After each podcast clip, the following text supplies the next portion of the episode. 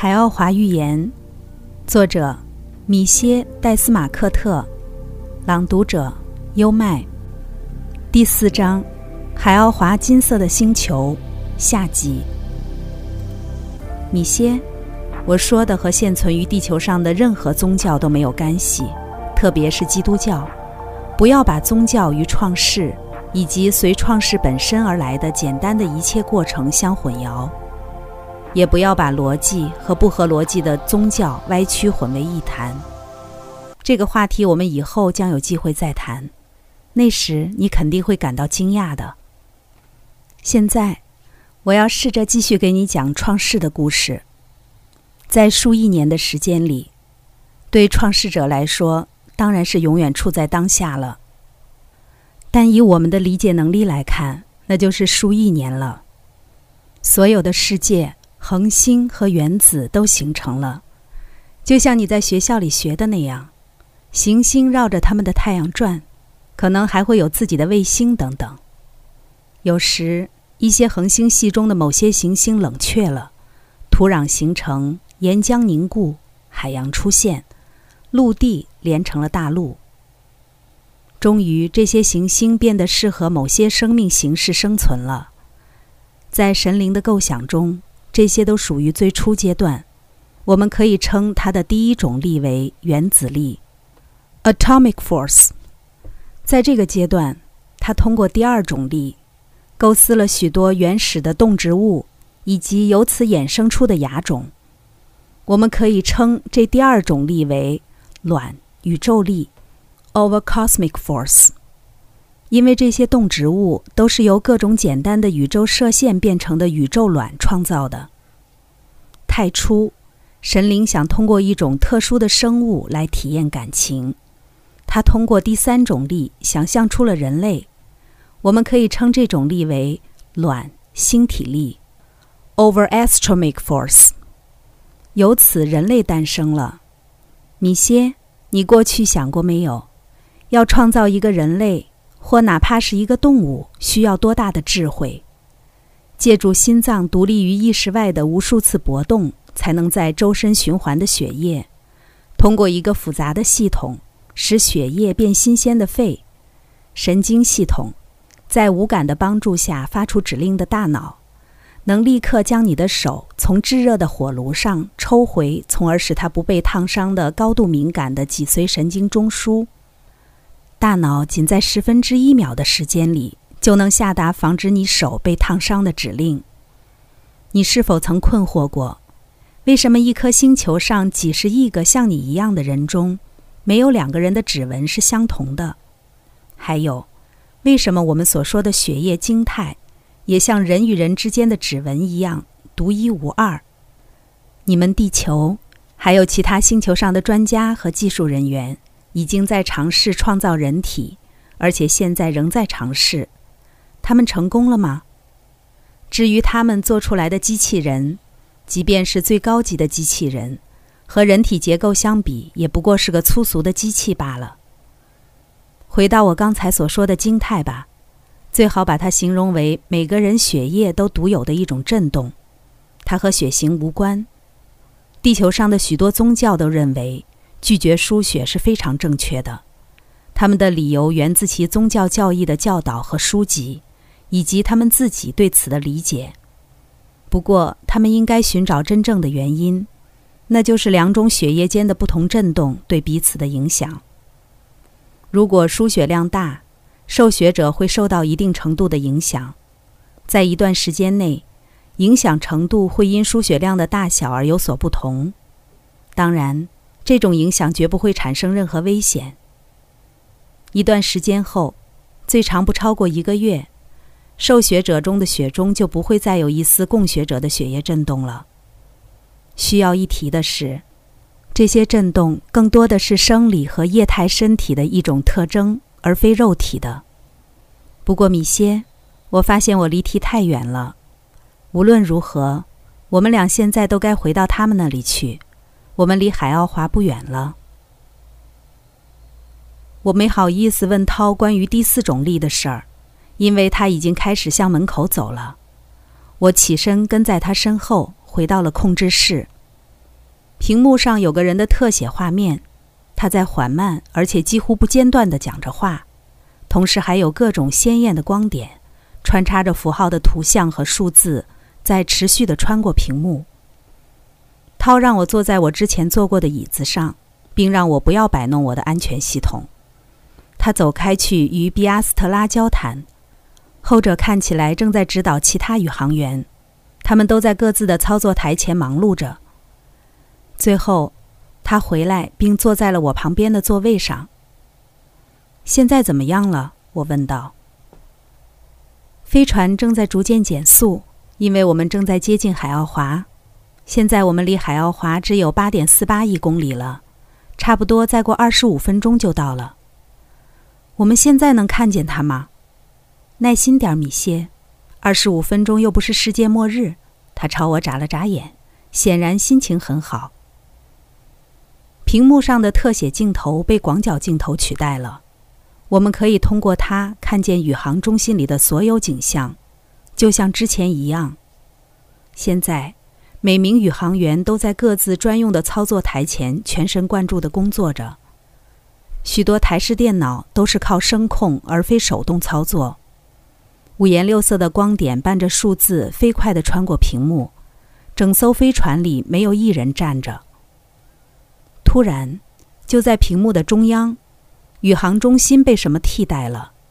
是海奥华。我一定猜对了，我可以这么感觉到。涛立刻用心灵感应肯定了我的猜测，使我确定无疑。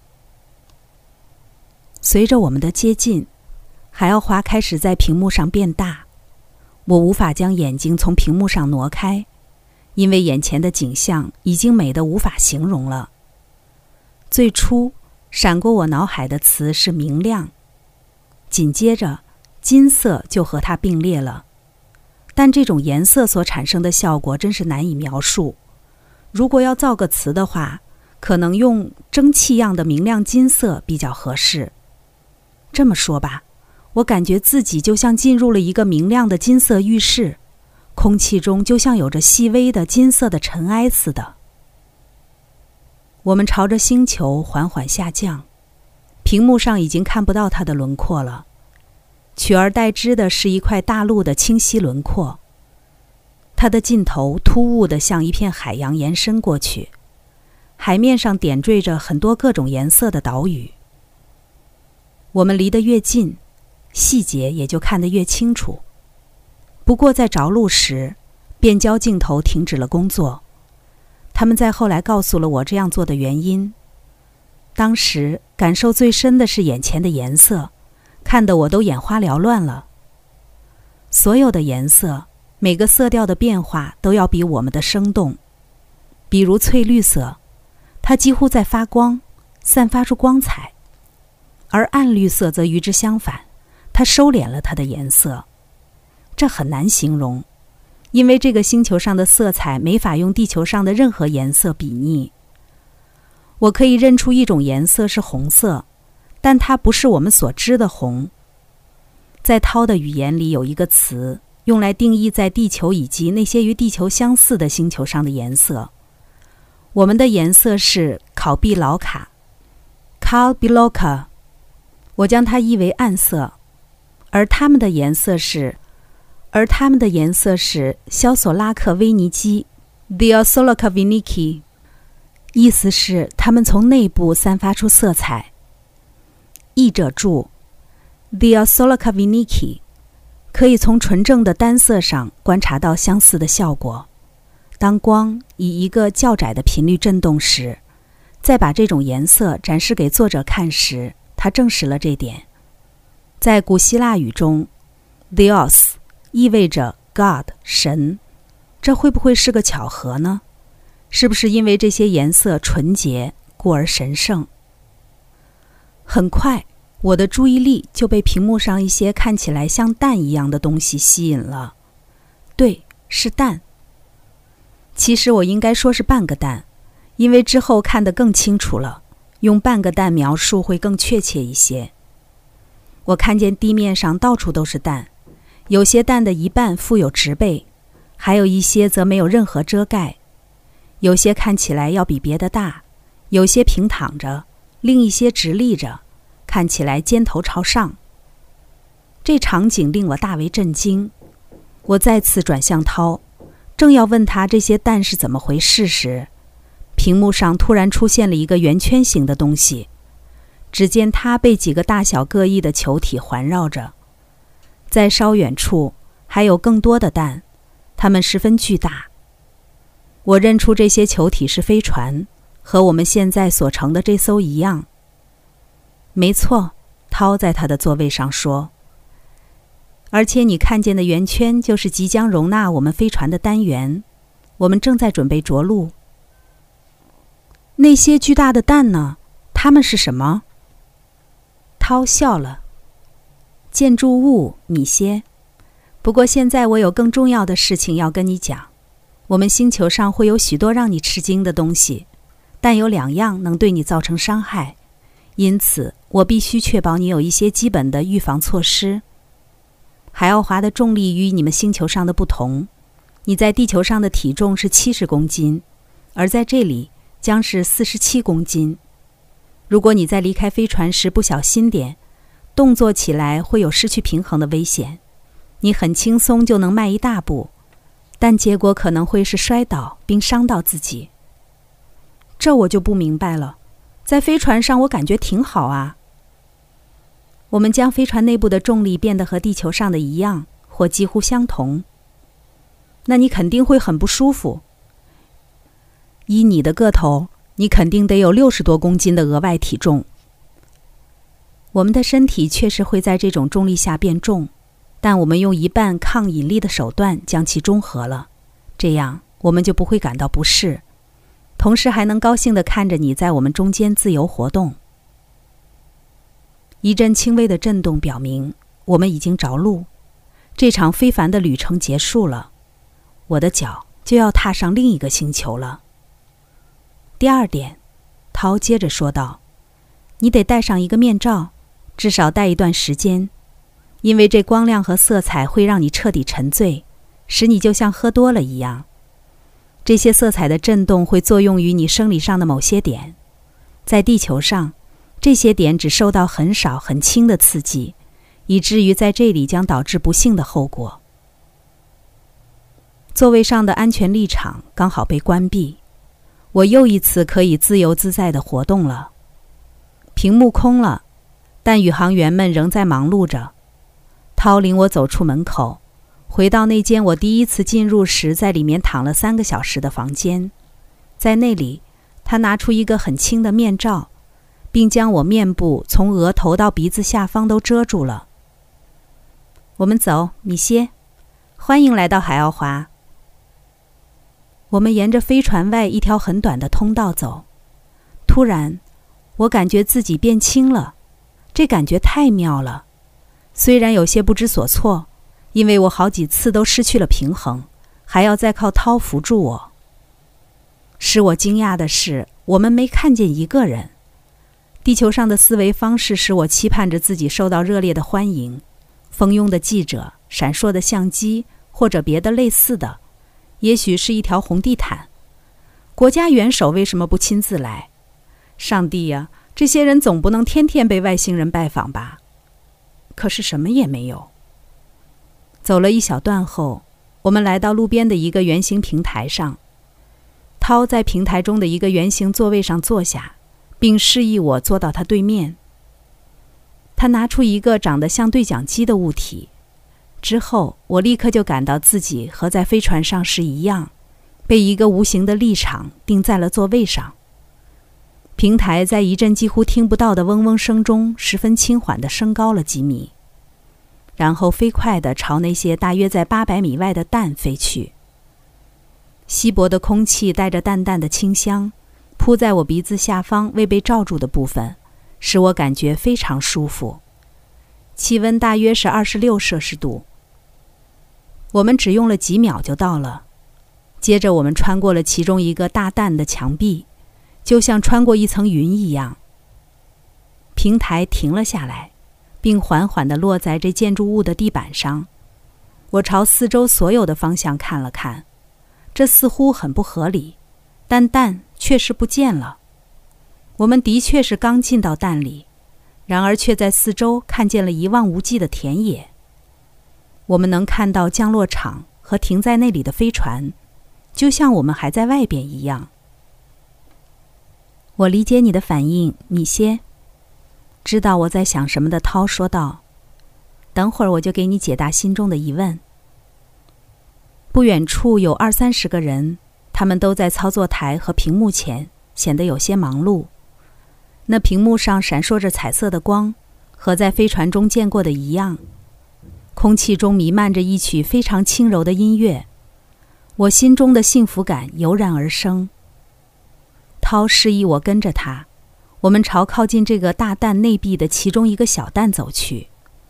一路上，我们遇到的所有人都高兴地表示了欢迎。值得一提的是，在屋里行走时，我和涛成了奇怪的一对儿，因为巨大的身高差异，我俩在并肩行走时。他需要放慢脚步，才能让我不至于跑着跟上他。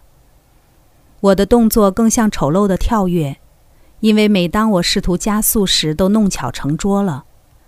我的肌肉习惯于移动七十公斤的重量，而现在我需要学会调整它移动四十七公斤的重量。你应该能想象出这种滑稽的效果。我们朝着小蛋闭上一个明亮的灯走去，尽管戴着面罩。我仍能清晰地感受到它的亮度。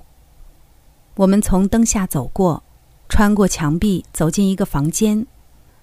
我立刻就认出了那个曾出现在飞船特写镜头上的人，其余面孔对我来说也是熟悉的。我意识到我现在在宇航中心。涛取下我的面罩，现在没问题了，米歇，在这儿你不需要戴它。他将我介绍给在场的十二个人，他们全都说了些什么，然后将一只手放在我的肩上，表示欢迎。他们的脸上都洋溢着真挚的快乐和善良，我被他们的热情欢迎深深的感动了。他们就像把我当成了他们的一员一样。涛解释说，他们的主要问题是，他为什么这么悲伤？是生病了吗？我那不是悲伤，我抗议道。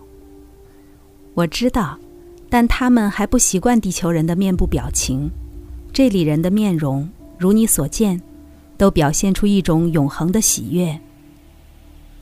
确实如此，他们看起来好像每时每刻都在收到极好的消息一样。我感觉这里的人有些奇怪。一瞬间，我意识到。我见过的所有人好像都是同一个年龄。刚才带来的是《海奥华预言》第四章《海奥华金色的星球》下集。这里是优麦的书房，欢迎评论区留言点赞，关注主播优麦，一起探索生命的奥秘。